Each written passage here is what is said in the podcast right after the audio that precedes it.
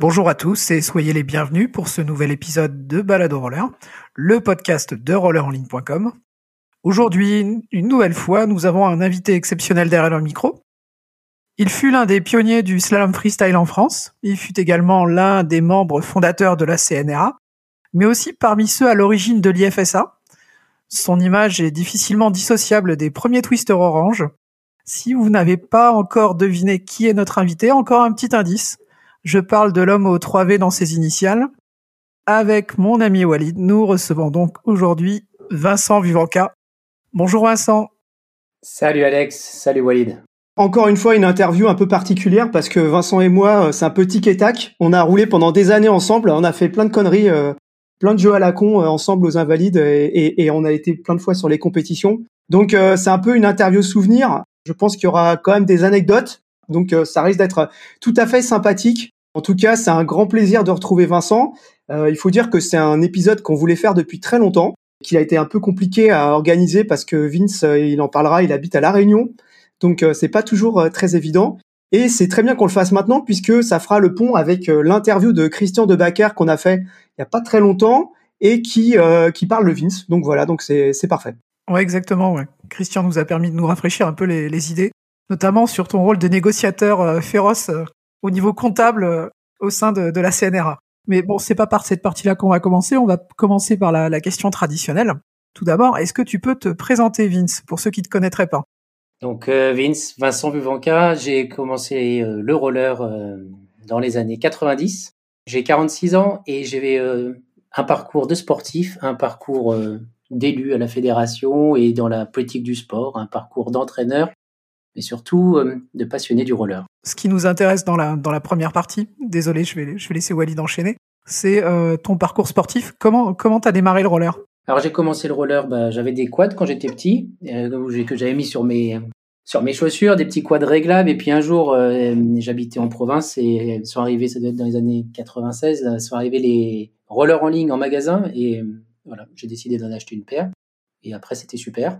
J'ai branché un copain. Euh, pour, on était euh, à Poitiers à cette époque-là. On a commencé un premier, euh, un tout premier club aussi. et d'ailleurs, c'était, ça s'appelait le Total Gliss Team à l'époque. Et c'était avec un mec qui s'appelait Rahan Sylvain Ventena, qui faisait du saut. Il faisait des démos dans un roller, dans, dans un resto qui s'appelait le, le, Resto qui Twist, le roller et aussi avec un gars qui était aussi euh, champion de France en BMX et, euh, et un, et autre gars en skateboard. Voilà, on a commencé comme ça. Puis après, euh, sont arrivées les compétitions régionales. Donc, euh, merci aussi à la Ligue Poitou-Charentes, pour Aurélie Guérin, Malika, il y avait plein de noms, mais j'oublie. Et donc, première compétition, slalom, saut, et voilà, c'était super. C'est comme ça que, c'est comme ça que je m'y suis mis, et je crois que ce championnat, c'était 97. Donc tu commences directement par euh, toutes ces disciplines que tu viens de citer, du slalom, du saut? Exactement, on faisait un peu tout. Je faisais euh, au, début, euh, oui, slalom et saut les deux. Après, je pars sur, Bordeaux. À Bordeaux, je croise, l'été un, un, team qui faisait des démonstrations sur la plage, qui s'appelait Sport Aventure, avec Thierry Cadet, que je croise à quoi un, soir sur la plage, bien fait, bien en forme, et puis qui me dit quand tu arrives sur Bordeaux, viens à la démo, je te rentre dans le team. Et ça s'est fait comme ça, avec les frères euh, Hansler, Alex et euh, Guillaume, et puis, puis, puis d'autres aussi. Hein. Et donc, avec le, team Sport Aventure, on a, on a commencé à faire tourner des plages euh, pour faire des démos, initiation au roller. Et là-dedans, on faisait euh, saut en funbox. On avait la funbox, une vieille funbox, je crois, la vieille funbox de Rollerblade 96. Et puis, et puis moi, j'étais aussi sur la partie slalom. Voilà. Deux choses. La première, c'est que je savais pas que Sylvain Ventena, il avait été sur Poitiers. Salut Sylvain, si tu nous écoutes. Et puis euh, la deuxième chose, c'est euh, donc t'as pas fait de quad, t'as pas fait trop de quad au départ. T'es es passé directement sur le sur le roller en ligne. Ouais, c'est ça. En fait, j'ai eu des quads en tant qu'enfant. Mon père avait des quads euh, tout moulés qui faisaient du 39. moi, je fais du 43. Donc, euh, passé, passé 13 ans, bah, je pouvais plus rentrer dedans. Et donc, j'ai acheté directement les patins en ligne. C'était quel patin au départ? Rollerblade, c'était Spirit Blade. Donc au départ Poitiers, tu commences à faire les premières compétitions, tu arrives à Bordeaux. Alors là, Bordeaux, on en a déjà parlé avec Luc, euh, avec Camille, etc. C'est quand même une ambiance assez particulière. Euh, avec qui tu roules, où tu roules à Bordeaux et euh, est-ce que ça a été une période qui a été importante pour toi? Ah bah oui, c'était euh, premier sponsor, donc euh, on donne des patins. D'ailleurs, j'avais eu les K2 à l'époque, on donne des roues, on donne un t-shirt, euh, tu fais la démonstration, il y a des gens qui t'applaudissent, tu partages un super truc, c'était sympa. À l'époque, le, team était très très branché agressif, donc ils étaient en slalom pas très fort, donc donc c'était, je suis rentré aussi comme ça. Luc n'était pas encore arrivé au tout début à Bordeaux, et donc sur Bordeaux, il y a une monter sur le, il y avait Péberlan, ouais, il y avait, euh, on était sur les quais, donc les quais, les quais d'avant. Il y avait encore les hangars. Euh, après, on a eu une première rampe qui a tout pourri d'ailleurs.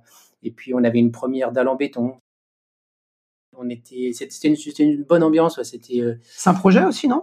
Il n'y avait pas Saint-Pro aussi Il y avait Saint-Pro aussi, ouais. Il y avait aussi, j'ai oublié, il y avait un quartier un peu d'affaires là. J'ai oublié comment. Mériadec. Mériadec, exactement. Merci Bordelais. et puis j'étais, euh, moi j'ai fait une école de commerce et dans l'école de commerce on avait aussi une association sport et là-dedans on faisait aussi euh, du coup roller. Euh, avec quel patineur tu faisais du roller? Parce qu'il y avait quand même une sacrée équipe à l'époque à Bordeaux. Le temps est passé, j'ai encore les visages, mais c'est un peu bougé, mais c'est des, anciens, ouais, donc ils, ont, ça a bougé un peu. J'ai plus, j'ai tous les prénoms. Moi, j'ai aussi bossé à Bordeaux euh, en roller avec, avec cette équipe-là. Euh, j'ai bossé en tant que job étudiant à Auchan en roller. Euh, je me souviens qu'on leur avait fait acheter, je leur ai fait acheter ma paire de quads chez Hawaii d'ailleurs. Merci Auchan. Après, à Bordeaux, l'équipe est un petit peu montée. Il y avait un peu, un peu de slalomeur, mais finalement, il y avait, il y avait pas tant de niveau que ça. Il y avait un peu de niveau en sèche. Et donc après, je suis monté sur le premier championnat de France. C'était 98 Cabourg. Donc là, on est monté avec un copain de Poitiers, on monte à Cabourg, on retrouve euh, Sylvain Ventena d'ailleurs, et puis euh, on retrouve d'autres patineurs, et on trouve euh, Roy, côté slalom. Donc Roy Collet, dont on parle régulièrement dans les épisodes. Bien sûr, Rachid Menchar, Stéphane Zuber, et puis Pierre Jouvion, Pierre Bensi, enfin toute la fine équipe du championnat de France, et puis aussi euh, les, les, équipes, euh, les sauterelles, hein, aussi ceux, de La Rochelle, qui étaient, euh, qui étaient encore pas tous seniors à cette époque-là. Il y avait encore des cadets et des juniors, chez Franck Volpey, chez ah, Pierre. Sella, voilà, Malika, Aurélie, ouais, tout ça. Et donc Cabourg, grosse ambiance. Il y avait le water jump aussi. Moi, j'ai fait aussi water jump là. Je me souviens, il y en a un qui s'est ouvert la tête tout, il a, qui a fait un énorme backflip, il s'est ouvert la tête dans le fond de la piscine. Et je me demande si c'était pas toi, Sylvain. tu me diras. Alors, je ne sais plus euh, à quelle date on s'est rencontrés, mais je me rappelle encore. J'étais aux Invalides, qui était notre spot. J'étais donc assis là euh, sur le sur le muret. Je faisais mon Parisien euh, bien relou. Donc, on voyait des gens arriver et on voit un mec arriver tout en jaune, enfin tout en orange, pardon, et euh, qui commence à faire des trucs avec des cafetières et tout. Et donc on le regardait un peu bizarre, genre euh, c'est qui ce mec? Et donc euh, bah, c'était Vince. Et je pense qu'on s'est pas parlé tout de suite parce que la la fierté et l'ego parisien a fait qu'on n'a pas dû parler tout de suite. Mais c'est la première fois qu'on s'est rencontrés et je ne sais plus quand est-ce que c'était. peut-être pour une démo ou peut-être pour une petite compète qu'avait organisé Seb. Enfin, je sais plus ce que c'était. Oui, c'est ça, ça devait être en 99. Alors, dans ces années-là, il y a eu une. Juste avant, il y avait une compétition, ça devait être à l'île de Ré, de 99. On avait emmené la Funbox dans, la, dans l'océan. Bon, bref, il y avait une compète. Et puis, euh, je rencontre l'équipe, euh, l'équipe Technica, donc euh, Sébastien Lafargue. Marie Roudier. Marie Roudier, Greg. Et Greg Pinto? ouais. Greg Pinto. Et puis à ce moment-là, donc j'ai fini mon école à Bordeaux et je commence à partir un peu sur, sur Paris. Puis ils me disent bon bah nous on fait un, on fait un truc aux Invalides. Si tu passes, euh, si tu passes dans le coin, euh, viens, on fait une compète euh, comme ça, cool. Et en fait, il y quand même, j'arrive là, et effectivement, il y avait beaucoup de monde. Hein. Je suis repassé ce week-end, il y avait moins de monde, mais il y avait beaucoup de monde sur tous les murets, dans tous les salles. Il y avait aussi Jérôme Spanu? Jérôme Spanu, merci. Salut à toi, Jérôme. Et oui, donc Jérôme était fort en cafetière, en quad. Et, euh, et puis donc moi j'arrive effectivement euh, en cafetière en ligne. Donc patin orange, effectivement. Orange et bleu, les premiers twisters. De là, je rejoins après, en quittant le, le, team Sport Aventure, je rejoins l'équipe Technica euh, grâce à Sébastien. Je reviens sur un truc parce que quand même, euh, sur Bordeaux, euh, de mémoire, tu as quand même roulé avec euh, Scali, avec euh, Maxime Galichet. Je me rappelle que tu que, que as aussi roulé avec Camille, puisqu'il y avait des vidéos de toi, etc. Comment c'était l'ambiance à cette époque-là? Parce que tu as pas parlé, mais quand même, il y avait une ambiance assez particulière pour le slalom à cette époque. On était tous euh, étudiants plus, donc euh, donc euh, donc libre aussi d'être tard le soir, la nuit sur, sur les quais.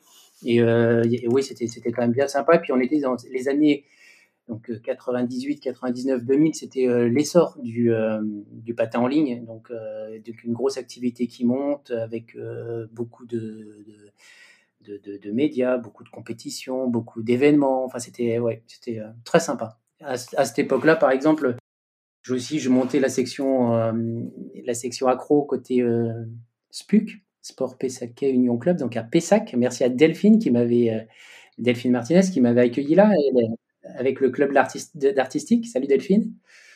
J'avais un tremplin. Alors, pour la petite anecdote, on lui avait mis des, des roulettes de caddie. Et donc, moi, j'habitais j'ai plus à Talence, la porte euh, Barrière Saint-Genès, c'est pas porte, c'est Barrière Saint-Genès.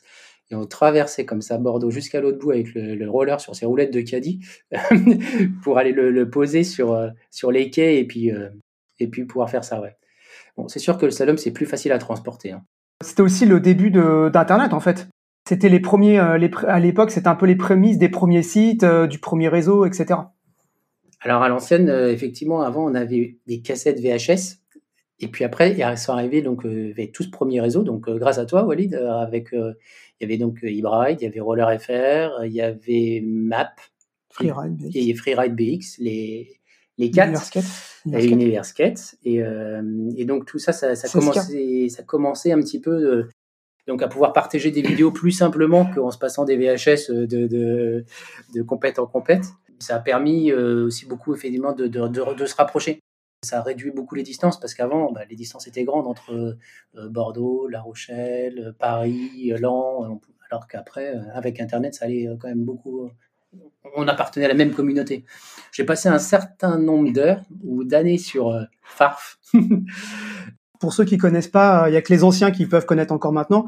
Farf, c'était le réseau, enfin c'était le forum du réseau Hybride sur lequel à l'époque en fait, tout le monde était dessus. C'est-à-dire que n'importe qui venait, il posait une question, il y avait Vince, Seb, moi, euh, Camille, n'importe qui répondait en fait.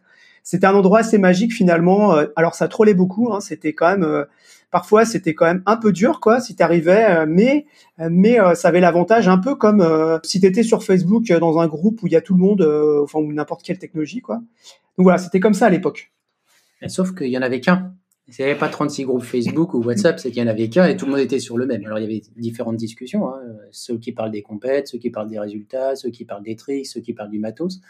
Mais ça, ouais, ça, ça, ça a resserré. Euh, c'était une, époque un peu magique, ça a resserré toute la communauté. Alors, est-ce que tu sais, toi, Walid, pourquoi ça s'appelle Farf? Alors, euh, il y a un, non, je sais plus, euh, forum, machin. Bah, Farf, c'est une, une figure de street. Farfenungen. Ouais, ouais, mais je sais plus l'acronyme, ce qui veut dire. Ah mais non, mais ça, ça venait de là.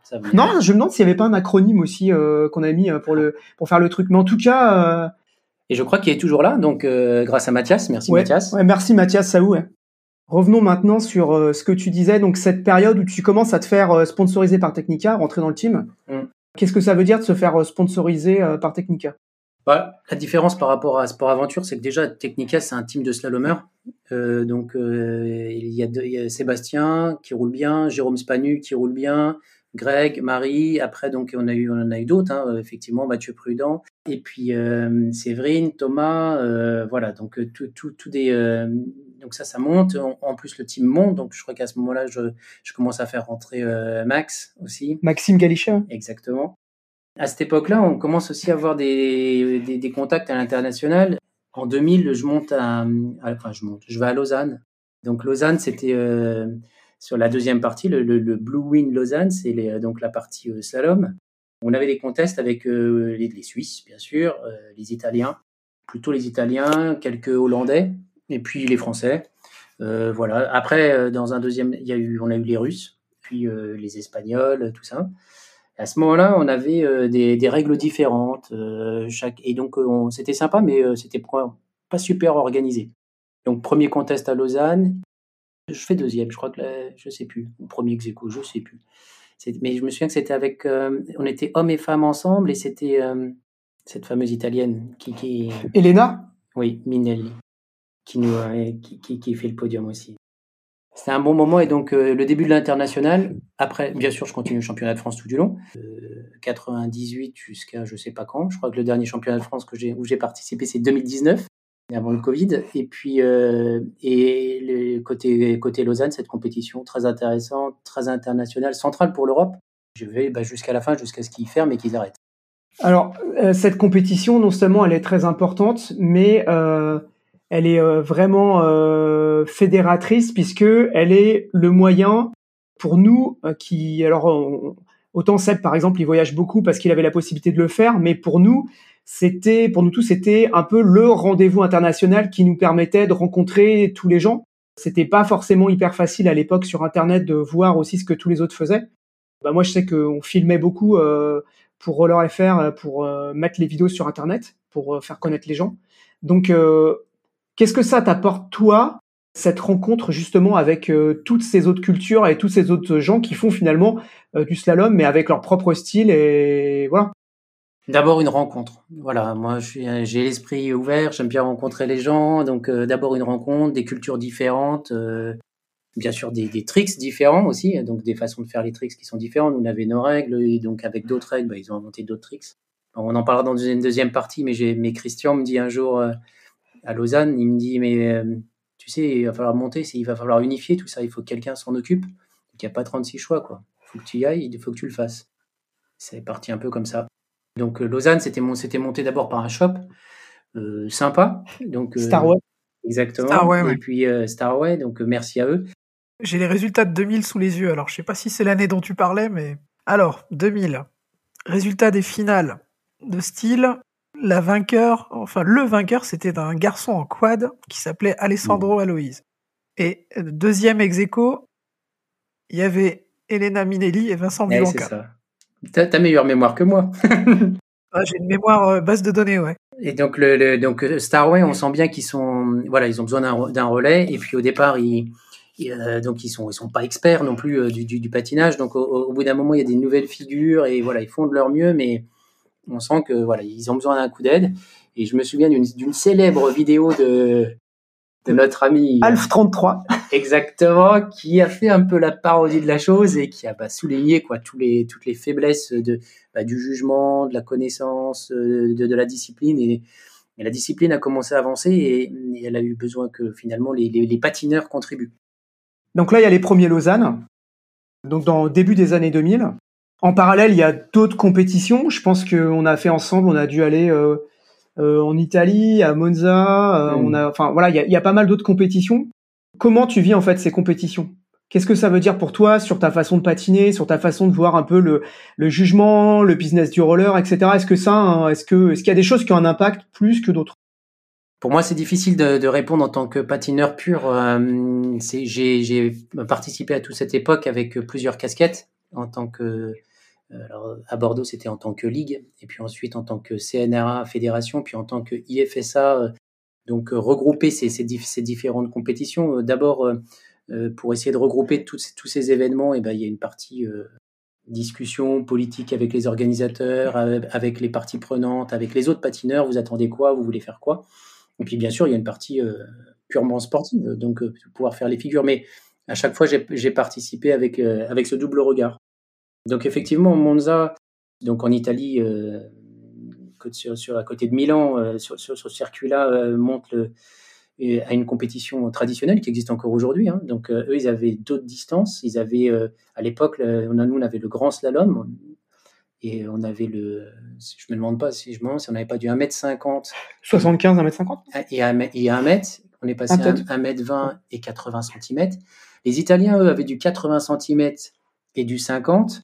Et donc c'est là qu'on a fait la fusion des deux et c'est comme ça qu'on arrivait à avoir trois lignes. Finalement, on a fait des questionnaires en disant euh, vous seriez prêt à faire quoi, vous seriez d'accord avec quoi, vous seriez, contre quoi, et en demandant à chacune des parties prenantes, eh ben, on a réussi à, avoir un, début de règlement commun. Alors le tout début de règlement commun, c'était déjà avoir les mêmes lignes. Déjà, est-ce qu'on est d'accord qu'on veut 20 plots? Est-ce qu'on est d'accord qu'on veut deux lignes, trois lignes? Et euh, les parties prenantes étaient à l'époque bah, l'Italie parce qu'ils avaient Monza, euh, la Suisse, parce qu'ils avaient Lausanne, euh, la France, parce qu'il y avait le championnat de France, la Hollande et, ensuite l'Espagne. Donc voilà, on, a réussi à monter avec ça. Est-ce qu'on voulait mettre une note de technique, une note d'artistique? Combien on voulait de catégories? Est-ce qu'on voulait séparer les hommes, les femmes? Est-ce qu'on voulait les mettre ensemble? Sur le style, on avait dit, bon, ben, on va séparer les hommes et les femmes parce que euh, ça permet quand même à toutes les catégories, il y a des, ça permet de développer le sport, ça permet d'avoir aussi euh, plus de reconnaissance, plus de podiums. Et cette année-là, euh, juste l'année prochaine, on fera ça. Cette année-là, je crois que c'était Katia Voronicheva hmm. qui gagne. Et alors là, polémique, mais vous séparez parce que c'est une fille qui a gagné. J'ai dit, bah alors, la décision, on l'avait pris avant. et voilà, c'était. Et d'ailleurs, aujourd'hui, le niveau féminin et masculin en somme figure est, euh, est très proche et très complémentaire. Et d'ailleurs, en speed également aujourd'hui. Hein. Mais donc, on, prend cette décision de, de, faire des catégories, de faire des règlements. Et ensuite, on prend la décision d'essayer de faire monter d'autres pays. Donc, le, pays qui monte après, c'est la Corée. Donc, euh, on a monté ça en 2002. On a mis en place tout ça. Et la Corée, je crois qu'on y était en 2004. Alors là, la Corée, ils arrivent. Ils ont euh, la place, euh, la place de Séoul, la, Olympic Park ou je sais plus comment ça s'appelle, mais euh, ils ont des dalles de, ils ont des dalles de 30 cm et donc ils font du slalom en 60 et en 90. Elle dit, vous n'avez pas de chance, on vient de faire les règles, c'est en 50 et en 80. Et donc, on les intègre comme ça et on, essaye d'unifier les règles en disant, bah, le plus important, c'est qu'on patine ensemble et qu'on puisse faire un championnat ensemble. Donc on fait ça. Quand on va au tout début en Corée, ben, c'est euh, en tant que sportif, avec Sébastien, avec Soraya, avec euh, Vegeta. Et on fait des démos, on fait un tour de Corée. Et là, on croise des petits. Personne parlait anglais, puis nous, on parlait pas trop coréen non plus. Hein. Il s'appelle Kim Soon-jin. Euh, il s'appelle. Euh, enfin, plusieurs, j'ai encore mangé les noms. Euh, et, et donc, après, ils deviennent. Bah, ils grandissent et puis ils deviennent plus des, patineurs internationaux. Mais à cette époque-là, ouais, on, on, les rencontre tous et puis on monte aussi cette. on rencontre aussi ces nouvelles marques. Donc, la première s'appelait MX qui était en partenariat ensuite avec Seba. Vous avez dû la voir dans l'interview à ce moment-là. Donc, Sébastien, euh, en 2004, euh, le, team Technica euh, change parce que Rollerblade rachète, enfin Technica rachète Rollerblade et, dit bah, on n'aura plus de team Technica, il s'appellera Team Rollerblade. Et une partie des patineurs vivent leur vie, mais pour, pour développer le roller sur d'autres marques différemment, d'autres produits, et c'est super. Et donc, à ce moment, et donc on rencontre un peu toute la scène asiatique. On se pose alors entre les athlètes, euh, je suis en train de sauter un peu, un peu une étape, mais entre les athlètes asiatiques qui peuvent pas venir en Europe parce que c'est trop cher et les athlètes européens qui peuvent pas aller en Asie parce que c'est trop cher, la question de dire mais comment on va réussir à faire un championnat si en fait on n'arrive pas à patiner les uns avec les autres? Donc on, se posait ce type de questions. En même temps, euh, il y a ceux qui étaient au milieu, les Russes, qui montent avec des nouvelles figures, des nouvelles euh, capacités d'entraînement rigueur, mais, euh, mais aussi des, figures super, super bien maîtrisées. Repense à notre ami Sergei Kuchneskov, que, donc lui aussi avec, donc des, des, super figures, des, super, super gainages, super tenues. Puis en même temps, bah, en tant qu'athlète, on continue à inventer des figures. Là où dans les années 90, on faisait la cafetière, on disait tiens, il y a quelqu'un fait une figure assise, il a fait la cafetière. Bah, dans les années 2000, euh, la cafetière, elle est euh, en arrière, puis après, elle est euh, alternée d'un pied sur l'autre. Ça s'appelle la Kazakh Shock. Je me souviens, on, sort cette figure en même temps avec Sébastien au championnat de France, c'était à Marseille. Alors, c'était quelle année, Marseille? Je ne sais plus. 2001 Non. Peut-être. 2000, ou c'était Nice 2001, je ne sais plus. Non, il faudra vérifier dans les archives. Nice 2000, Marseille, peut-être 2001, truc comme ça. Et donc, on sort en même temps cette figure. Euh, voilà. Et puis après, il y a encore d'autres figures qui inventent. Après la Kazakh Shock, on, après, on passe la Kazakh Shock Spin. Salut à notre camarade Walou aussi. Euh, Kalou, excuse-moi, qui, qui, déjà dans les années 2000 ou les années 99 euh, faisait tout slalom en wheeling. Donc euh, là, après, ça, au départ, ça partait, ça c'est impossible. Puis après, tout le monde s'y met. Puis du wheeling, on passe au retournement wheeling. Et puis euh, voilà. Et notre les, Coréens sortent les rotations wheeling avec euh, Kim Soon-jin euh, qui avait enchaîné euh, deux seven talons, deux seven pointes là, c'était super. Et donc toutes ces figures poussent la discipline et on apprend. Ça me rappelle les nombreuses heures qu'on a pu passer aux Invalides à s'entraîner, à essayer de faire des Kazakh Choc ou ou des figures. Euh, alors pour donner une grande différence entre Vince et moi, euh, une petite anecdote euh, tout à fait sympathique. Un jour, je sais plus quelle année c'était, on était tous les deux et on faisait un truc qu'on appelait les jacks, donc les jeux à la con. Et euh, un jour, il y avait un jeu à la con, c'était il fallait faire une cafetière et il fallait se lever pour se mettre que sur le la roue avant. Donc lui, il était en ligne et moi j'étais en quad. Et au bout de une heure, moi ça m'avait saoulé, j'avais arrêté. Et puis lui, plus plus rien, euh, bref. Et puis un jour, il arrive et puis il va en compète et il sort ce truc-là. Donc la différence, c'est que moi, ça m'avait saoulé, j'avais arrêté. Mais lui, par contre, il s'est entraîné comme un acharné pour arriver à faire le truc. Donc voilà, c'est un peu la la différence entre lui et moi, c'est qu'à chaque fois, lui, c'est un acharné et, et pas moi. Voilà effectivement, euh, je pense qu'à cette époque-là aussi, euh, il y avait énormément d'émulation et donc euh, il y avait beaucoup de créativité à essayer de faire justement de faire toutes ces figures. il y a aussi pas mal de fusions, on n'en a pas parlé, mais il y a aussi pas mal de fusions avec toute la partie frisquette aussi, donc tous les slides, etc., etc. Donc il y a énormément de motivation un peu partout. alors là, on était à Paris à ce moment-là. Moi, j'ai des souvenirs de très grosses motivations à cette époque-là. Euh, avant les téléphones portables, donc tu savais que tu allais sur le spot et tout le monde était là, quoi. Ouais, effectivement, euh, pas là, là, ce qui a beaucoup bougé, c'est que j'ai déménagé à Paris. J'habitais, euh, j'ai choisi d'habiter euh, aux Invalides pour être proche du spot. Donc en fait, j'étais à peu près à deux minutes du spot. En gros, j'arrive le premier, je pars le dernier. Voilà. Donc j'ai fait ça pendant un certain nombre d'années. Forcément, en passant du temps sur le spot, pas en étant toujours assis sur le muret à discuter. et ben finalement, euh, on s'entraîne, on s'entraîne, on s'entraîne, et à force, bah, la, condition physique elle arrive, la maîtrise elle arrive, et les, et figures bah, elles arrivent aussi naturellement, et même les inventions de figures elles arrivent. Celle que tu décris là, c'était euh, c'était cafetière wheeling. Donc cette cafetière wheeling au départ, euh, je parlais, je parlais très, partais très très vite sur le 1m20 et puis bon maintenant ça a beaucoup évolué, on peut la faire au ralenti, voilà donc la maîtrise a bougé, mais au, début, ça paraissait euh, impossible. Et euh, effectivement, c'est euh, grâce à, l'émulation que, c'est sorti. Ouais, j'ai une question pour toi, Vince. Parce que toi, dans tes slaloms, le truc qu'on remarque directement à chaque fois qu'on te voit euh, sur une compète, c'est tes signatures. Alors, les signatures, c'est arrivé quand? Tes dédicaces? Il y en avait déjà, et puis alors, qu'on on l'avait rentré un petit peu dans le, dans le règlement que qu'en fait ça faisait partie du slalom, des choses qui font une figure qui fait pas partie, mais qui, qui finalement rentre dans le run pour embellir un petit peu la partie euh, chorégraphique. Mais euh, c'est arrivé quand? Bah, C'est aussi arrivé, euh, je dirais, avec toutes les, démonstrations, parce qu'on a pris beaucoup de plaisir à faire des démos. Je l'ai dit avec Sport Aventure, mais après à Paris, avec Mousse aussi, qui nous a emmenés ici et là faire des démos, c'était assez agréable. Et donc quand on est en démo, on a envie de faire le show, on a envie de faire le spectacle, donc que ce soit le les, que ça soit le, le L-kick sur la main, que ça soit euh, euh, la Christie qui tourne, par exemple. Enfin, il y, en avait plusieurs, mais c'est d'abord parce qu'on s'amuse bien, qu'on a envie de rigoler entre copains, et puis qu'on a aussi envie de, bah, faire le show.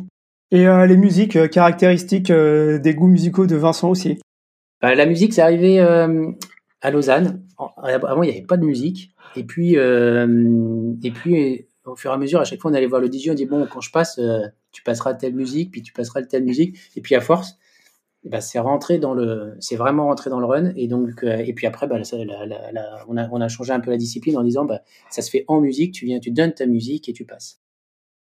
Alors sur l'aspect musical, je ne peux pas ne pas raconter euh, une anecdote aussi. à l'époque, alors je sais plus quelle année c'était, peut-être 2003 ou 2004. Un jour, Vincent vient nous voir et nous dit, donc nous c'était il, devait y avoir euh, Ben Kalou et peut-être même Zup dans l'histoire. Je me rappelle très bien, on était un, on était un vendredi soir, on devait manger un resto chinois à côté de Palais Royal ou un truc comme ça, et Vince nous expose son projet. Il nous dit bon bah voilà les gars, je voudrais faire une vidéo où on fait du roller, ça commence euh, le matin euh, à l'aube et ça se termine le soir au coucher du soleil. Donc on est là, genre ouais c'est cool et tout. Puis à un moment il nous fait écouter la musique qu'il veut mettre. Et là tout le monde dit non là là ça va pas être possible ta musique ça va pas être possible je me rappelle de Ben qui lui dit non mais là ça va vraiment pas être possible ta musique. Et donc en fait finalement on a fait un compromis, on a fait euh, trois versions. La version vue par Ben avec la musique de Ben, euh, de la musique classique euh, qui pète grave parce que c'est Ben. C'était Dies Irae, c'était un requiem de Mozart. La deuxième, c'était Calou, version euh, Yala, c'est cool, c'est la fête, un peu déjantée à la Calou, quoi. Et la troisième, la version de Vince. Et donc, ces trois vidéos sont devenues Vince in Paris, donc en fait, on était vendredi soir, on s'est dit bah on filme demain matin. Donc le lendemain matin, 6 euh, heures, il faisait froid, euh, c'était parti, on était en train de filmer quoi. Voilà. Et la celle de, de, de Vince, c'était quoi alors la musique? T'as pas dit le titre? Je sais plus. Honnêtement, il faudrait réécouter. Eh, vous pouvez pas nous faire un cliffhanger comme ça et pas nous ressortir le nom quoi. Non mais moi le souvenir que j'ai effectivement c'est euh, Vince en train de slalomer au à Montmartre avec Diaz Irae. Ça, ouais, c'est les images de ces vidéos de l'époque, effectivement. Il faisait très froid, c'était au mois de janvier. Euh, on, était, à, on était à l'aube, donc il y avait, il y avait de la lumière violette, c'était très beau. Et quand on est arrivé au rond de Montmartre, donc c'était la nuit, hein, pour, avoir le lever de soleil, alors là, il faut y aller. Euh, quand il y a, le lever de, cette petite euh, lumière violette, c'était le moment de filmer. Et là, sur le trottoir, eh ben, l'eau qui, qui, qui, avait coulé, elle avait gelé. Euh, donc déjà, on a tapé un peu la glace. et puis ensuite, on retire tous les manteaux parce que quand même, ça faisait, ça faisait moche sur la vidéo. On a filmé, donc merci à vous quatre. Ouais, il y avait les tac-tac dans les marches du Trocadéro aussi avec les concours de tac tac et tout. Enfin, on s'était on s'était bien marré à l'époque euh, à faire euh, ces vidéos quoi. Voilà. C'était le lendemain donc euh, janvier, le lendemain du Nouvel An. les, Parisiens avaient cassé les bouteilles de champagne dans les marches. On a mis un petit coup de balai sur un mètre de large et on allait direct faire le slalom dans les marches. Alors, je perdu le fil, je sais plus où on en était. Il y a pas mal de vidéos qui ont été faites avec Vince au fil du temps. Vince, tu retiens laquelle en particulier? Ah bah, je pense euh, peut-être la première parce que d'abord vous m'avez bien aidé tous les quatre. C'était un, un petit groupe, c'était aussi le début et puis euh, ouais c'était c'était sympa celle-là, Vince in Paris. Moi j'en ai une autre qui me revient, euh, mais qui est pas du tout liée à, à tes débuts. c'est une vidéo que tu as fait pour Renault avec Kangoo, sur laquelle je suis retombé il y a pas longtemps. Ça devait être en 2006 ou quelque chose comme ça. Comment t'as comment t'as eu ce genre de partenariat? Kangoo a fait, a fait un, un, prototype avec Rollerblade. Oui, le concept car, ouais, effectivement. Alors plus que ça, c'est que je suis allé au, au Motor Show, là, le, salon de l'automobile de Bologne, et j'ai dû faire une semaine, dix jours, je sais plus. Et en fait, toutes les 15 minutes, on faisait une démo de 5 minutes. Et donc, euh, on continue, on rebouclait, on rebouclait, on rebouclait, avec des sauteurs italiens, avec, euh, avec Elena Minelli, avec, euh, avec Pierre, et, et donc les slalomers. Et ouais, c'était assez sympa une semaine, il parlait italien et portugais et personne parlait anglais. On a bien rigolé, mais, euh, mais c'est comme ça que je suis arrivé là. C'est parce qu'en fait, c'est Renault qui a demandé à Rollerblade de, faire ce concept car et d'avoir les démonstrations. Alors, on a, beaucoup parlé de, ta partie euh, compétitive sans tout, pour autant parler vraiment de tes, résultats à l'international. Au moment où l'IFSA se crée, tu as la double casquette, tu es à la fois athlète et institutionnel, je vais dire. Quel est le niveau maximum que tu as atteint en slalom à cette époque-là? Ben alors aujourd'hui, euh, j'ai gagné donc euh, plusieurs fois le championnat de France. J'ai dû gagner euh, sept, fois, six fois en senior, une fois en vétéran, parce qu'après on devient vieux. C'était 2019. Ouais. J'étais bien content. À l'international, j'ai gagné plusieurs compétitions et donc en même temps, bah, il n'y avait pas de championnat du monde. Donc on a d'abord fait un championnat international, le championnat IFSA. Et ensuite, bah, il fallait avoir la double casquette, il fallait créer le championnat pour pouvoir le gagner. C'était un peu compliqué. Et donc on rencontre la fédération internationale à ce moment-là, bah, du coup, j'enchaîne un petit peu les deux en même temps. Hein. La fédération internationale nous dit, bah nous, euh, c'est simple, euh, on possède ce titre euh, de championnat du monde. Donc, si vous voulez organiser un championnat du monde, faut payer 10 000 euros, prix d'amis, moitié prix au début. Et puis après, et moi, je leur dis, bah, nous, on a tous les athlètes, on a tous les juges, on a les règles. En fait, donc, on apporte une vraie valeur. Vous avez un truc, ça nous intéresse aussi. Hein. Donc, ce qu'on va faire, c'est qu'on va faire un partenariat donnant-donnant on vous apporte une discipline. En plus, on était déjà à ce moment-là aussi en lien avec, euh, avec le CIO qui regardait, les, donc le comité international olympique qui regardait les, sports jeunes. Euh, alors, on avait travaillé avec les Américains, avec Christian hein, et avec l'ASA à ce moment-là euh, pour faire rentrer le roller en tant que sport olympique. Et puis, dans un deuxième temps, le CIO était venu nous voir en, tant que sport à l'étude pour les étudier, pas forcément pour rentrer, mais pour les connaître. Et, voilà. Et donc la Fédération internationale de roller skating, la FIRS, elle était très intéressée euh, de faire rentrer aussi le roller aux Jeux Olympiques et donc euh, avoir une bonne relation avec le CIO. Donc, on avait tout intérêt à tous travailler ensemble. Et donc, euh, après avoir fait un championnat international, eh ben, on a eu le label et donc on a fait le premier championnat du monde et la première Coupe du Monde. Donc la Coupe du Monde, c'est un, c'est un, circuit à points, ça dépend du nombre de, fois qu'on a gagné de compétition. Il, y a des, il y a des qualifs et donc il y en a un, euh, il y a une finale. Voilà. Donc j'ai dû gagner. Ça date 2004. C'était en Italie, ça pour sûr.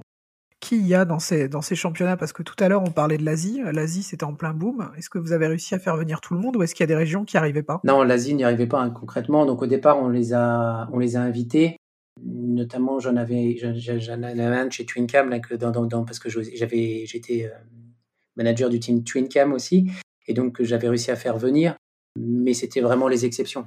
Les Asiatiques n'arrivaient pas à venir, en plus ils étaient jeunes, donc pour les encadrer, les encadrer c'était, c'était parfois compliqué.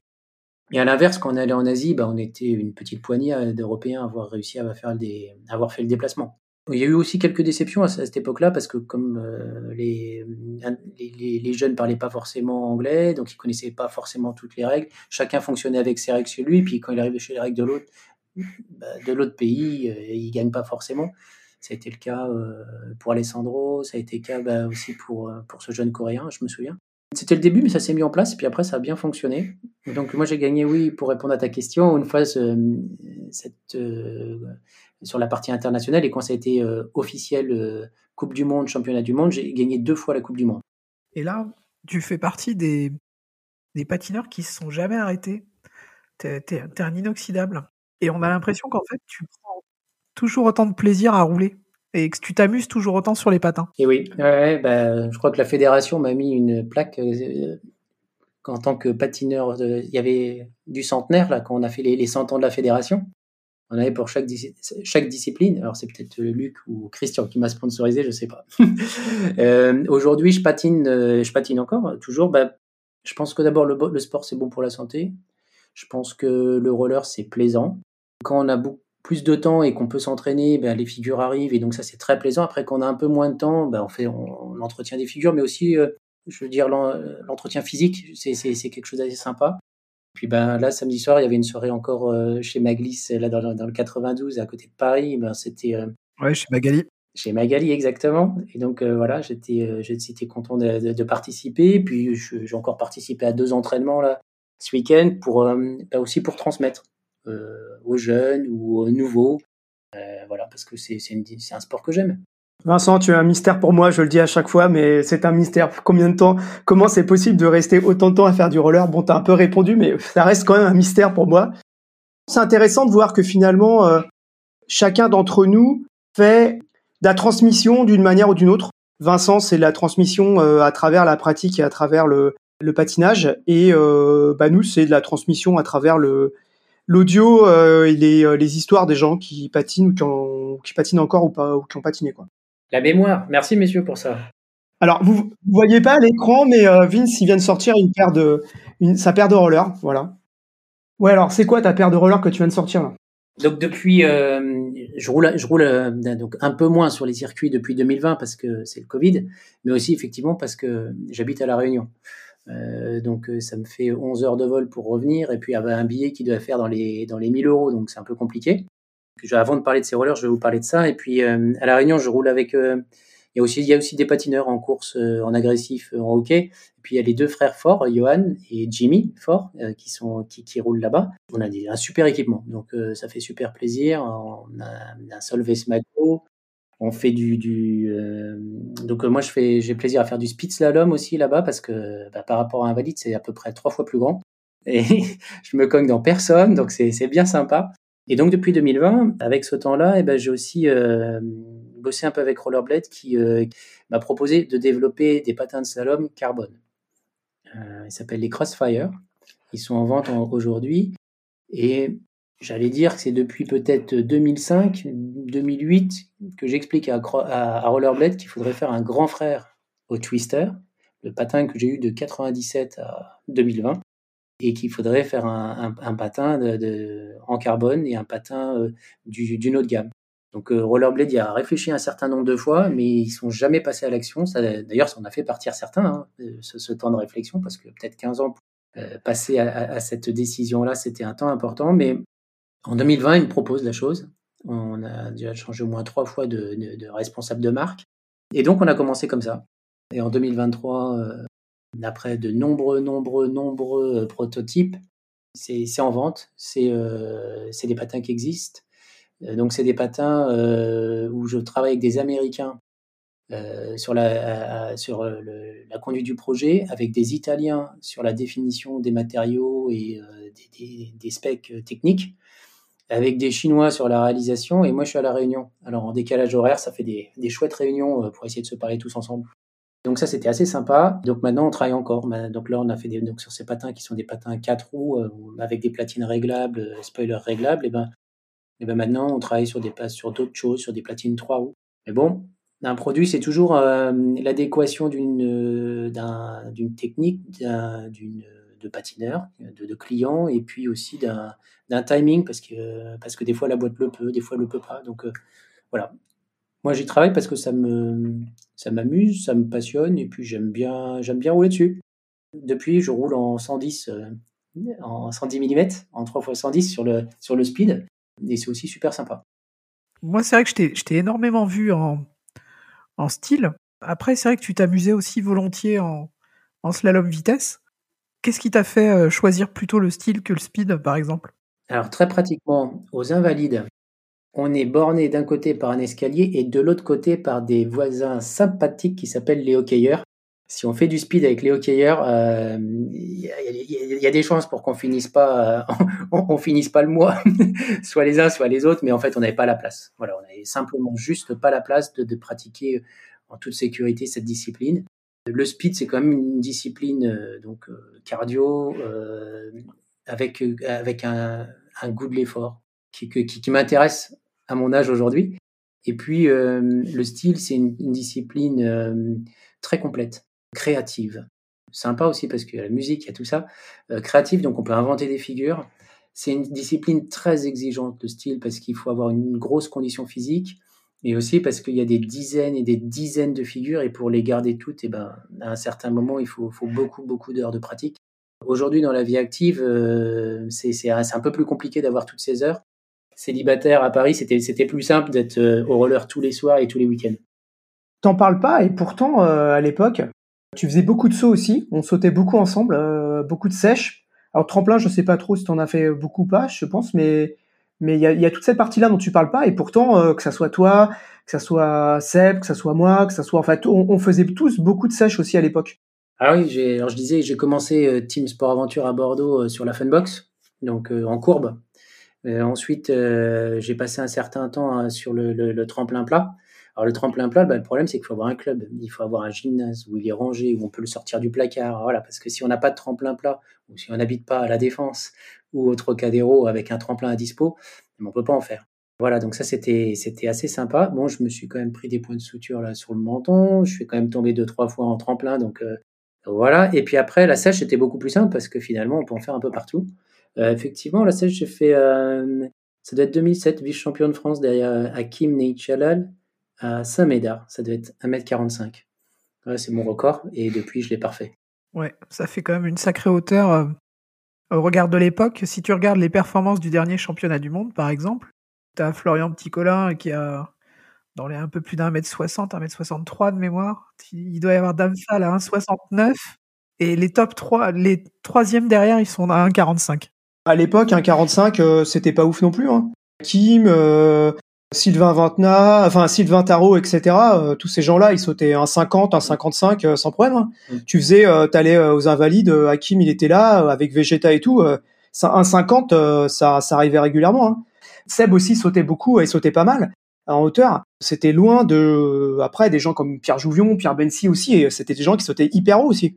Donc c'était un 45 à l'époque, dans les années 90 et les années 2000, c'était normal quoi. Je veux dire, t'étais pas un extraterrestre, hein, c'est clair ça se battait pas. Euh, les, championnats de France, ils se battaient au moins à 50, quoi. Oui, c'est ça, c'est-à-dire, euh, c'était. Euh, L'autre Fimemi, tout ça. Les, les, les sauteurs, ils, ils, étaient au-dessus de, au-dessus de 1,45. Et puis après, les slalomers, ils faisaient du saut et ils arrivaient au-dessus d'un mètre 30. À cette époque-là, on faisait tout, c'est-à-dire que les, sauteurs, les mêmes sauteurs faisaient du speed slalom, des fois du slalom figure. Bon, alors ça, c'était, c'était, c'était, c'était un petit peu différent. Mais oui, quand on venait au championnat, on faisait toutes les disciplines pour le plaisir. J'aimerais bien qu'on passe euh, à une autre partie qu'on a effleuré un petit peu, euh, c'est tout le travail fédéral. J'aimerais bien que tu nous racontes un peu euh, ce que vous avez fait à l'époque avec Christian, avec Luc, etc. Comment tu as ressenti ça et qu'est-ce que tu en, que gardes en fait de tout ça comme, comme souvenir? Je pense que c'est un investissement. La Fédé, c'est quelque chose. donc, à un moment, faut y croire. Faut faut dire que faut, faut croire que en investissement dans, les structures politiques du sport, et ben finalement on permet euh, au sport de se développer. Euh, le fait d'avoir réussi à créer euh, le championnat du monde, je pense que, ça, le, prouve. moi j'ai commencé humblement les, structures fédérales au comité départemental Gironde, je pense, avec, avec le grand-père de Delphine. Là, j'ai rencontré beaucoup de passionnés du roller, des gens qui venaient de la course, qui des années 60 ou des années 70, qui passaient en tant que retraités bah, beaucoup de soirées finalement sur ces sujets-là. Et moi, j'étais un peu le seul jeune là à essayer de défendre cette nouvelle discipline qui s'appelait le, roller acrobatique. il y avait la CNRA au niveau national, mais au niveau régional, il n'y avait pas grand-chose. Et puis ensuite, au niveau, enfin, au niveau départemental, il n'y avait pas grand-chose. Et ensuite, au niveau régional, il y avait la Ligue. Et donc, à la Ligue, on avait donc Thierry Cadet qui s'occupait aussi de la Ligue. donc, pouvoir développer ces disciplines dans les structures fédérales. Et, aussi pouvoir monter les clubs. Et voilà, ça, c'est l'investissement associatif, il, se fait également dans, dans les clubs. C'est du, du, temps à passer dans des, dans des réunions pour avoir des créneaux, pour avoir des budgets, pour, pour toutes ces choses-là. Donc humblement d'abord au niveau local et puis et puis après au niveau national est arrivé donc l'épisode de CNRA. À cette époque-là, effectivement, bah, Christian, je me souviens, c'était où? Alors, il y, avait, une assemblée générale. Christian de Becker, il, il, portait un certain nombre de critiques. donc, il y avait des gens qui disaient, bah, c'est pas bien géré, ce que fait la CNRA, c'est pas bien. Et il y avait une certaine frange de, de, contestation qui disait, bah, on veut rentrer dedans pour, pour, que, pour voir ce qui s'y passe, sans renverser la table, juste rentrer dedans. Et Christian dit, bah, très bien, on me reproche de ne pas avoir de bureau, de ne pas avoir un secrétaire, un trésorier, un président. Président, c'est moi, mais il n'y a pas les deux autres. Eh bien, très bien, j'entends vos griefs, je mets en place. Donc maintenant, toi, toi, toi. Ça s'était fait comme ça. C'était vote à main levée. Qui est d'accord pour que ce soit Vincent le trésorier C'est bon, c'est toi. En fait, j'ai même pas eu le temps d'être candidat. Alors, il faut quand même expliquer, euh, Vince, il faut que tu rappelles un peu quel est ton métier. Euh, moi, je suis contrôleur de gestion et, euh, donc bah, la partie pour faire les budgets, c'est ça va bien. Et donc, euh, à ce moment-là, bah, la, CNRA, il n'y avait, euh, y avait pas, de, pas de trésorier. Donc, euh, amener de la rigueur là et puis voir comment fonctionnent les, comptes. Moi, j'ai, une, j'ai appris. J'ai appris parce que bah, venant des clubs, je voulais que l'argent aille dans les clubs, je voulais aille dans le développement. Et puis, bah, j'ai appris qu'à la fédération, en fait, on touche une, une subvention. Donc, finalement, l'essentiel des, recettes de la fédération, c'est, c'est de l'argent qui vient de l'État, qui est donné pour le sport de haut niveau. Donc, ils payent pour avoir une équipe de France, ils payent pour avoir des championnats euh, du monde et avoir des médailles. Ils payent pas pour développer les clubs. Et si on utilise l'argent là où est pas, où il n'est pas fléché, eh ben, eh ben l'année d'après, il n'y a pas de subvention. Aussi simplement que ça. Donc en fait, j'ai appris la règle du jeu simplement que je connaissais pas avant. Et puis euh, après, ben, j'ai aidé à faire au mieux avec cette règle du jeu. On a fait des chouettes trucs. On a pu, ben, en tant que France, euh, supporter l'international aussi ou contribuer au développement de l'international. On a développé l'international. Ben, moi, je, garde ce beau voyage aussi. Euh, Christian euh, nous avait emmené avec Nicolas Mougin euh, développer donc le, roller accro, le roller agressif aux États-Unis. On était allé en Californie à une réunion avec l'ASA à Woodward, Woodward West. Et les gens de la course étaient, étaient persuadés que il fallait pousser la course comme première discipline pour être Jeux Olympiques. Les gens de l'agressif étaient, et en particulier les Américains, il y avait Arlo Heisenberg, était persuadé qu'il fallait pousser euh, l'agressif comme, euh, comme discipline olympique, et notamment parce qu'ils avaient, euh, ils avaient le soutien des, annonceurs, des sponsors. Puis c'était pas ABC, enfin, ils avaient beaucoup d'argent qui, qui, les suivait. Puis, et puis les Français, eux, pensaient qu'au contraire, il fallait, il fallait avoir une, discipline bien établie, avec des règles, avec, avec un dossier fédéral. Et voilà. Donc on avait des approches très très différentes. D'ailleurs, à cette époque-là, bah, quand on était dans des fédérations, on expliquait l'associatif aux, Russes et les Russes nous disaient mais vous gagnez pas d'argent avec ça, mais pourquoi vous faites ça? Beaucoup de visions du monde très différentes, complémentaires, et qui ont permis ensemble de construire euh, les championnats du monde de roller accro et de slalom. Donc ça, c'était euh, c'était ça le, développement du régional au national et puis ensuite euh, vers l'international. T'es resté combien de temps au niveau au niveau de la CNRA Alors la CNRA, c'est quatre ans, hein, en fait, euh, une Olympiade. C'est comme ça que ça fonctionne. Donc, on est élu pour quatre ans. Je me demande si c'était pas 2004-2008, enfin, je sais plus. On fonctionne pendant quatre ans, puis au bout de quatre ans, avec, euh, avec Christian, on se représente, on refait une liste. Donc, avant, il y avait personne, enfin, il n'y avait pas beaucoup de candidats, mais en 2008, et eh ben là, il y avait plusieurs candidats. Il y en avait au moins trois. Il y avait Monique, Aymar et Eric euh, de, Nice. roller attitude. Et donc, et donc, euh, donc voilà, c'est suite à cette élection, donc c'est Monique Aymar qui passe, et donc à ce moment-là, la CNRA s'arrête, enfin cette équipe-là s'arrête, je, je m'arrête avec Christian, et puis en 2008, j'avais aussi beaucoup de travail côté côté IFSA qu'on avait lancé pour organiser chaque circuit. Donc l'organisation des championnats du monde, c'est une mécanique infernale. Il faut trouver des, villes candidates et euh, pour chaque ville candidate, il faut mettre en place une, équipe projet. Donc j'avais aussi essayé de recruter des équipes projet avec des euh, différents responsables projet euh, ville par ville.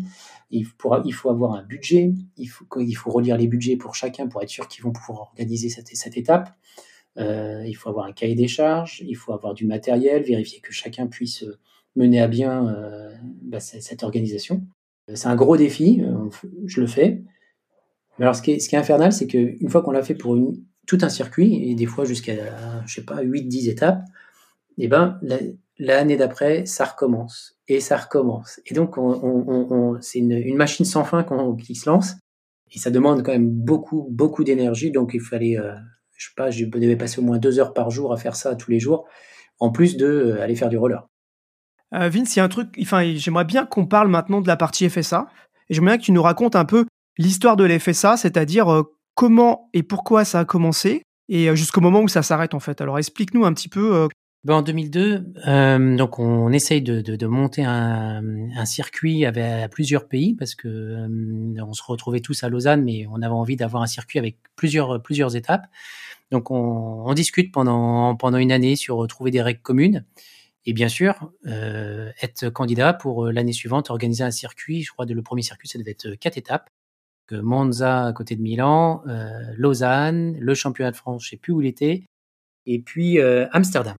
Quand on s'est lancé comme ça, au départ, euh, Christian me dit mais il faut il faut personnaliser le truc, il faut conduire le projet, il faut impulser la chose et donc il, il, faut que tu te lances quoi, il faut le faire. Donc je, prends les choses en main.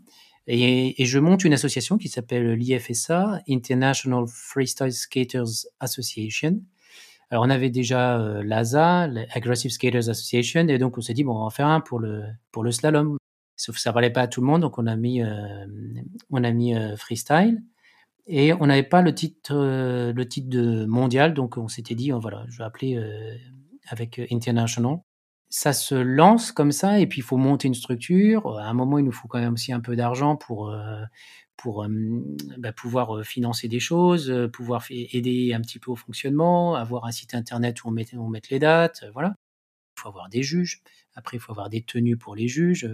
Quand le circuit se lance, euh, donc euh, il, nous faut un cahier des charges. donc, on organise quelle discipline, il nous faut combien de temps, il y a combien de combien de patineurs, quel matériel est nécessaire. donc, il nous faut des cellules, il nous faut des plots, il nous faut de lisse, il nous faut des tentes, il nous faut des vestiaires, euh, et puis euh, et puis donc derrière les juges, après il faut les former. Donc on organise aussi des formations de juges avec euh, avec derrière les formations bah, quand même un test, un examen pour pour dire que, que ça marche ou ça marche pas. il faut que les règles soient suffisamment claires pour que bah, tous les juges réussissent à mettre en œuvre. Le but, c'est pas qu'un juge il trouve 3 sur 5 quand l'autre a trouvé 5 sur 5. Donc il faut quand même faut avoir, il faut trouver des règles objectives. Et toute cette mise en place bah, demande beaucoup d'investissement. Moi, j'y passais à peu près deux heures tous les jours pour organiser ça. Trouver les villes, euh, trouver les organisateurs, les chefs, les responsables de projet et les budgets. Et donc, euh, l'IFSA monte comme ça et au bout d'un moment, ça fonctionne bien. On organise euh, générales. Euh, on, a, on était euh, à Paris. Les Espagnols, les Italiens, les Russes qui viennent aux assemblées générales pour voir comment ça fonctionne, ce qu'on veut changer, ce qu'on veut améliorer. Donc, au, bout d'un moment, quand ça roule bien, on rencontre la FIRS, on transforme ce championnat international en un championnat du monde. Et là, finalement, ça, ça amène notre sport là où on voulait. Puis après, la dimension supérieure, olympique, alors là, euh, il faut avoir 50 nations qui participent, ça deviendrait trop compliqué. On a passé un temps certain aussi à l'IFSA, aussi au développement. Alors, on a eu des bons moments, enfin, des moments euh, rigolos. Donc, euh, le développement avec, avec le Sénégal, avec les différents, des, des, des pays lointains, avec la Colombie, avec le Pakistan, euh, voilà. Et je me souviens d'une fois on avait des, des patineurs aussi qui venaient d'Inde, et donc on doit organiser finalement des, beaucoup des visas, des choses comme ça, et des fois ils avaient des, profils pas très très patineurs, pas très très sportifs, donc on a touché des situations un peu un peu délicates. Également, on a des situations délicates avec, avec la Chine, avec Taïwan, avec Singapour, où tout le monde n'a pas la même notion du développement du sport et donc il faut réussir à se mettre d'accord, à s'harmoniser. Les fédérations sont là depuis longtemps et puis il y en a, ils, aimeraient bien être juges de, de même s'ils étaient juges d'artistique, par exemple. Voilà, l'IFSA, on met une certaine rigueur sportive, associative, avec une empreinte française, mais parce que parce qu'on part de là et on monte ça au, titre de championnat du monde. Et arrive un moment, l'accréditation euh, de l'IFSA s'arrête et la FIRS prend finalement euh, la chose avec la WSSA et notamment avec euh, aussi avec des sponsors qui soient plus présents, plus engagés dans ce championnat du monde. Pour moi, Rollerblade et Technica étaient donc des, des, sponsors, mais qui étaient engagés sur de l'événementiel, sur de la promotion, sur des choses comme Lausanne, qui sont des événements, on va dire, moins formalisés, mais, mais plus grand public, parce que leur patin était comme ça. Et donc, euh, donc à ce moment-là, on trouve pas, moi, je trouve pas forcément les relais pour suivre. Et puis, il faut dire, faut redire les choses comme elles sont. Hein. c'est qu'à un moment, le championnat du monde à organiser tous les ans, c'est beaucoup, beaucoup d'énergie et trouver une porte de sortie, euh, bah, c'est bien aussi. Qu'est-ce que tu fais après, après l'IFSA? Alors l'IFSA, dans un premier temps, on continue à faire des étapes internationales et notamment, notamment avec Carlos. Alors on a pu, j'ai pu organiser beaucoup de, masterclass aussi. Euh, donc ça, j'ai continué. Après, bon, bah, je passe vétéran, donc là, il y a, quand même une, génération qui passe, et puis euh, beaucoup, beaucoup de jeunes. Et puis, euh, je continue toujours le roller parce que ça m'intéresse toujours beaucoup en tant que sport. Je pousse aussi donc au, développement et, et, donc je j'entraîne, je redéveloppe. À un moment, je suis muté en province à côté de la Suisse, là, donc dans des endroits à Besançon, dans des endroits où le, où le sport est pas très développé. Donc on redynamise, refaire des, je refais des clubs, retrouver des créneaux, remonter un championnat, un championnat régional pour, euh, pour pousser pour les gamins. Enfin voilà, c'est ça que je fais. Tout du long, je continue à travailler avec Rollerblade sur, euh, sur les patins. Donc sur les tout premiers euh, twisters qu'on avait, qui étaient orange, ben, ils sont devenus après noirs. Après, un jour, on a fait un spoiler parce qu'il n'y en avait pas au départ. C'était, avait des des choses soit intégrées. Ensuite, euh, on change les matériaux. Ensuite, on rechange les platines pour, euh, pour les solidifier. Puis on arrive, bon, euh, un, jour en, en, 2020, à travailler sur ces rollers carbone dont on a déjà parlé, hein, et qui sont, qui sont donc, donc plus légers, plus rigides, qui répondent mieux par rapport à des patins plastiques qui également ont des platines réglables. Donc ça veut dire qu'on peut, au lieu le slalom, on patiner en 76, 80, 80, 76. Des dimensions de roue qui permettent d'avoir une banane ou un rock ring qui permettent de donc avoir une meilleure rotation sur les patins.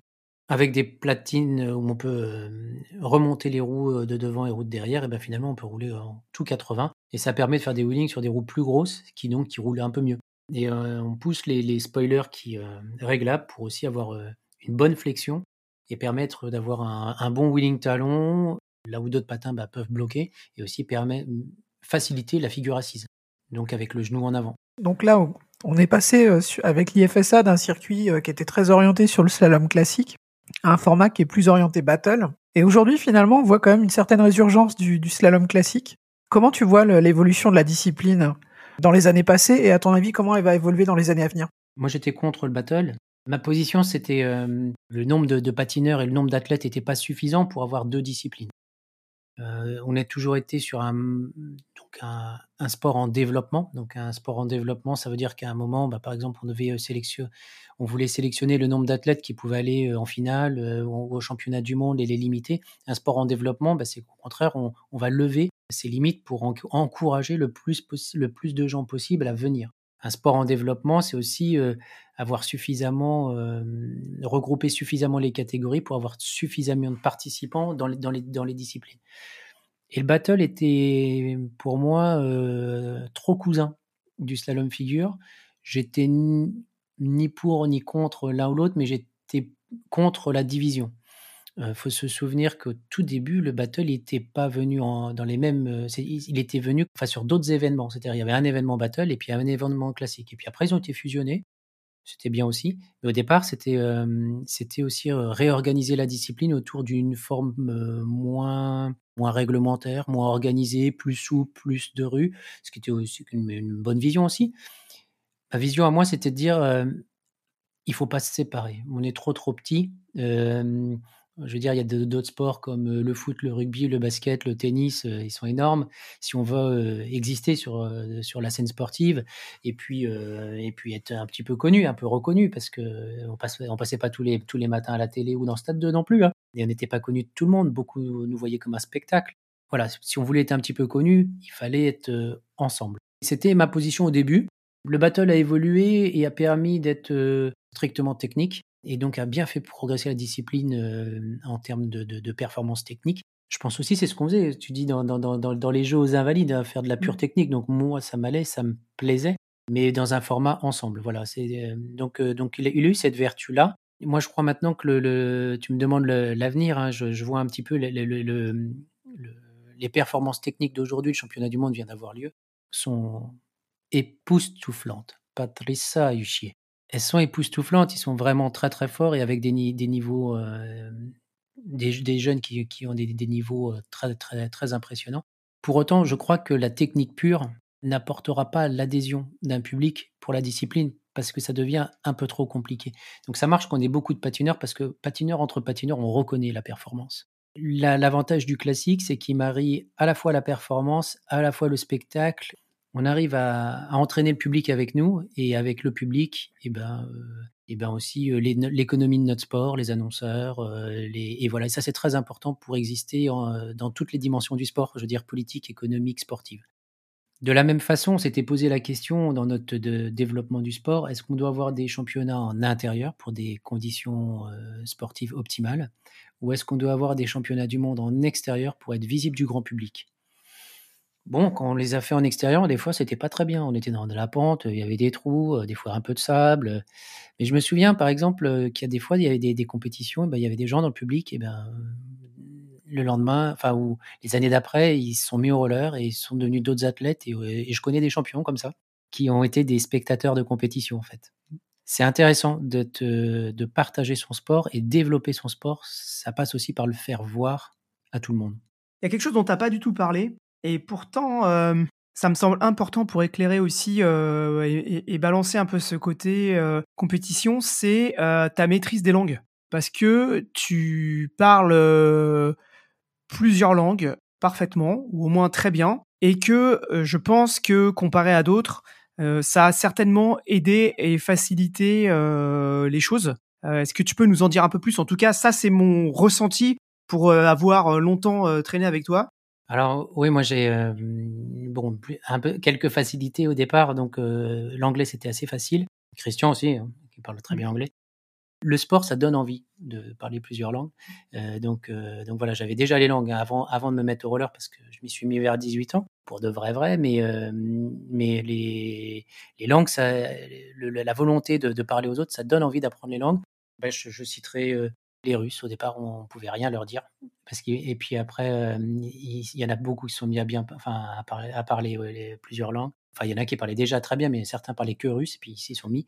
les Coréens, qui parlaient, qui parlaient que coréen, bah, c'est pareil. maintenant, ils parlent très bien, très bien anglais. Les Espagnols et les Italiens, ils parlent aussi anglais, mais ils parlent bien espagnol et bien italien quand même. Hein. Donc moi j'ai fait anglais, après j'ai fait allemand. Ça c'était moins moins utile parce que finalement les Allemands étaient aussi comme les Hollandais assez polyglottes. Après j'ai fait espagnol et alors là, euh, notamment quand j'étais, euh, j'ai fait les masterclass en, en Espagne.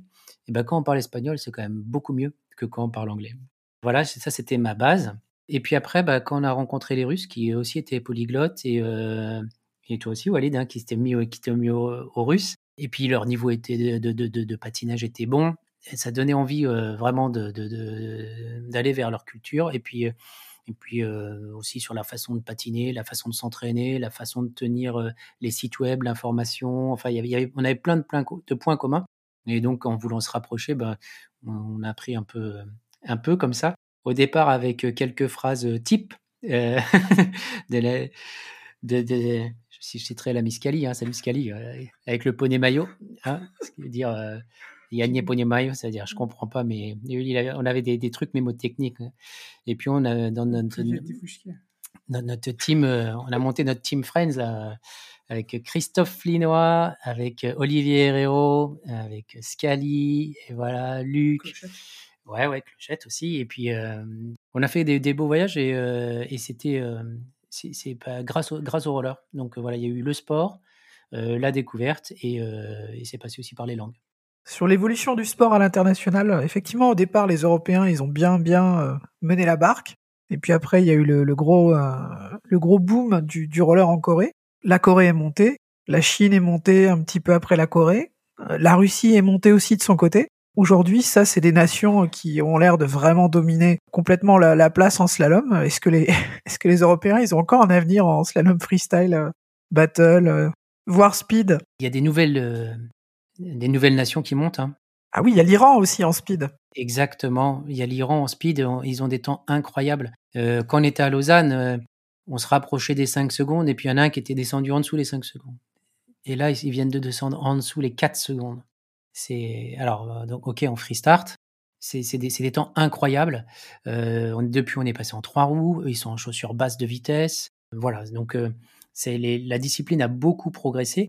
Aujourd'hui, euh, l'Italie est très forte hein, en, sur la scène freestyle. Euh, les patineurs. Ouais, c'est vrai qu'avec euh, Lorenzo et Demuro voilà. et Gus Landi. L'Espagne est très forte aussi, hein, quand même. Hein, que Carlos Nelson, il roule bien. Je ne veux pas citer tous les noms parce que sinon, forcément, je vais en oublier l'Italie et l'Espagne roulent très bien.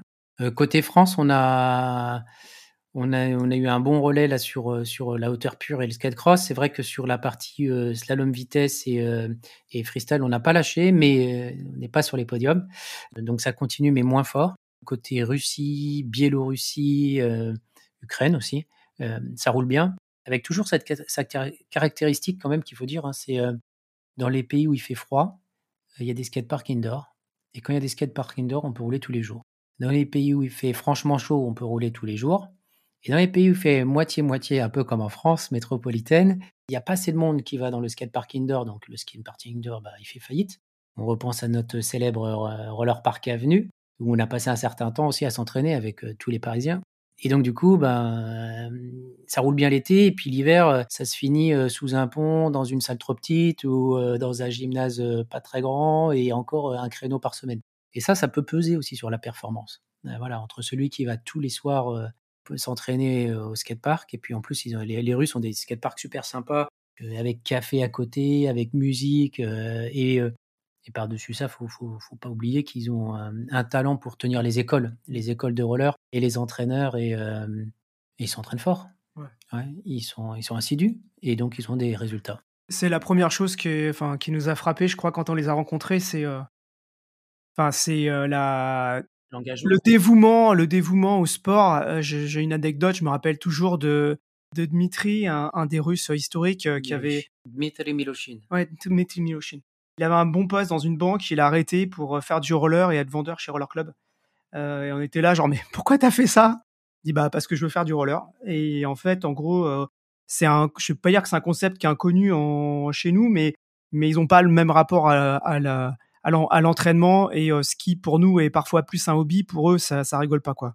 En tout cas, c'est comme ça que je le voyais moi à l'époque quand on les a rencontrés. C'était, j'ai encore les, les, premiers souvenirs de la première fois qu'on arrive que je suis arrivé à Lausanne et que j'ai vu m'entraîner euh, les deux catchés à l'époque.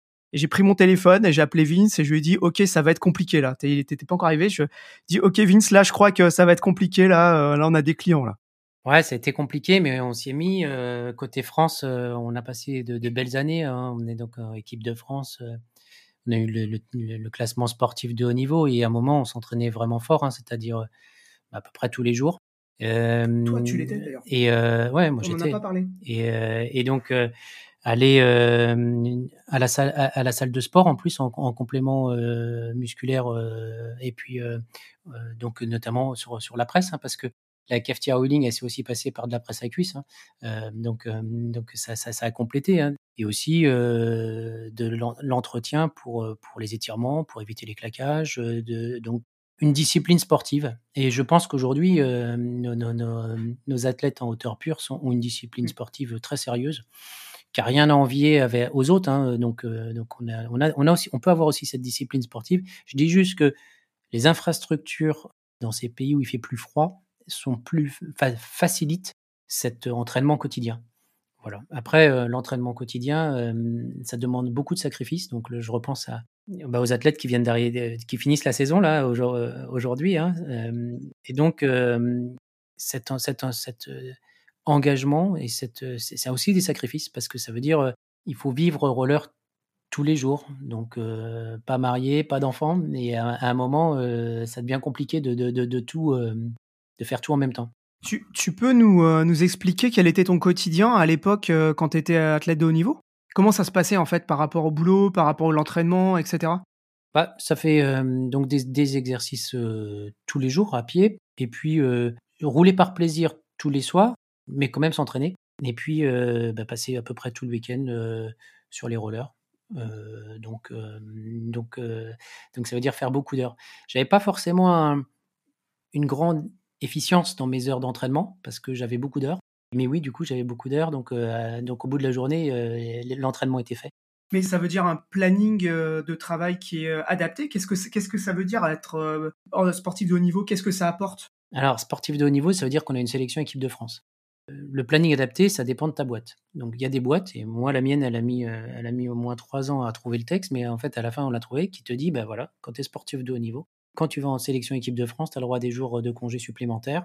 Quand tu vas en déplacement en compétition, tu as le droit des jours de, de, trajet supplémentaires. Et donc oui, oui, j'ai fait ça. Si je parle de, Vince, il y a un mot qui me vient tout de suite à l'esprit, c'est la, la fidélité à la fois en amitié parce que depuis toutes ces années, même si on se voit pas tout le temps, euh, on est toujours là. C'est comme avec euh, comme avec Luc ou avec euh, quelques autres personnes. La fidélité dans ton engagement en termes d'organisation, de transmission, etc. Et ta, fidélité, avec Rollerblade aussi? Où effectivement, je pense qu'il y a beaucoup de gens qui seraient partis depuis longtemps en n'ayant pas justement plus de latitude. Je dirais c'est aussi de la constance dans, ce qu'on aime. Moi, j'ai eu des propositions hein, pour, aller travailler euh, chez d'autres marques de, de rollers, mais comme on l'a dit tout à l'heure, là, moi, je suis contrôleur de gestion, euh, donc j'ai une carrière à faire euh, dans ce métier-là. Euh, maintenant, je suis responsable financier, donc j'ai, voilà, j'ai, et, ça m'a semblé être une carrière professionnelle qui me permet de faire ce que j'ai envie, alors que le, développement du, roller, c'est une industrie qui est un peu plus courte dans le temps et, et j'ai pas voulu suivre cette voie. Ce que j'aime dans le roller et, ma constance, elle est en tant qu'athlète, en tant que peut-être développement du sport. Elle n'est pas en tant que business. Ça m'intéresse un petit peu moi en fait. Euh, à un moment, si avec Rollerblade j'étais sponsorisé avec, avec, avec une aide financière, c'était en tant qu'athlète. C'est pas en tant que vendeur, c'est pas en tant que, que démo, c'est pas pas en tant que concepteur. Alors aujourd'hui, la conception de produits, pourquoi je le fais? Bah, C'est aussi parce que je pense que ça permet, de, en tant qu'athlète, de mieux patiner, d'avoir un, patin qui correspond mieux pour moi-même, mais aussi pour les autres qui ont envie de faire du slalom. Je le fais avec passion, mais, mais pas avec ambition professionnelle. Donc voilà pour, pour, pour Rollerblade. Et puis, bah, j'oublie pas tout ce que je dois au roller. Effectivement, tous les bons moments qu'on a eus d'amitié, de les succès, des fois les échecs aussi, hein, parce que quand, on fait du sport, il faut gagner il faut, et perdre. C'est, ça fait partie. Les deux sont nécessaires. Le développement qu'on a pu faire, les voyages, les rencontres. Puis j'oublie pas que le, tout ce qu'on a fait en roller, c'est aussi un capital santé qu'on a gagné de, pouvoir faire toute, cette, activité sportive là. Donc ça c'est important. Je pense que c'est bon pour la santé. Il faut rouler. Eh bien, on arrive à la, on va arriver à la fin de, l'entretien. Enfin, à chaque fois, on a une question un peu rituelle. Enfin, on a même deux questions rituelles. La première, c'est qui aimerais-tu qu'on interviewe et dont tu aimerais bien entendre parler au micro de Balado Roller? J'aimerais bien entendre Luc. Bah, on l'a déjà fait. Mais comme vous l'avez déjà fait, bah, voilà. On n'est pas beaucoup à avoir une, très grande expérience comme ça de bout en bout dans le, dans, dans le roller accro. Euh, ou roller agressif ou le freestyle, il y en a, y en a à la vitesse, hein, il y en a d'autres endroits où ok, mais voilà. Euh, ce qu'il y a, c'est que vous y avez pensé avant moi, euh, les gars, donc vous les avez déjà fait. donc vous faites un, des, chouettes interviews et, et merci de, de, remettre la mémoire un petit peu de, de tout le monde là. C'est sympa à écouter et puis, et puis c'est bien à garder aussi. Merci. La dernière question, c'est la tribune libre. Voilà, si tu veux faire passer un message aux auditrices et aux auditeurs de Balado Roller, Faites du roller. Faites du roller. C'est une belle école. C'est euh, bon pour la santé, c'est bon pour la créativité, c'est bon pour la bonne humeur, c'est bon pour euh, rencontrer d'autres gens qui ont envie euh, de partager cette activité, ce sport. Le sport, c'est aussi bon pour le développement personnel, c'est bon pour les valeurs, parce qu'il y a une valeur simple qui dit quand on s'entraîne, on progresse. Voilà, et puis, et puis c'est amusant. N'oubliez pas de rouler surtout à tout âge. Voilà, à 3 ans, à 7 ans, à 30 ans, à 70 ans, allez-y. Vous pouvez commencer à tout âge. Amusez-vous doucement, doucement, souvent, et vous progresserez, vous prendrez beaucoup de plaisir. C'est super sympa. Roulez. Mon mot de la fin à moi, c'est juste, euh, on s'est bien marré quand même. Voilà. Ouais, c'était plaisant. C'était plaisant de, de repasser ces moments-là avec toi, Vincent. Ça a été euh, un petit bain de jouvence, un petit peu d'une certaine manière, parce que finalement, euh, tu disais, ah putain, t'as pas vieilli, Alex? Bah ouais, toi, moi je te vois rouler, j'ai l'impression que tu vieillis pas. Honnêtement, j'ai un peu glissé vers les, mêmes disciplines que toi ces derniers temps, là, depuis que ça s'est un petit peu calmé. Et c'est vrai que le slalom, il garde cet aspect très ludique, très fun, qui fait que tu continues à t'éclater sur les patins sans te prendre au sérieux et, sans enjeu, quoi. Il y a juste ta souplesse euh, que, j'aurais jamais. Mais ça... se gagne. Et puis, euh, le slalom aussi, c'est euh, finalement un, sport tout en douceur.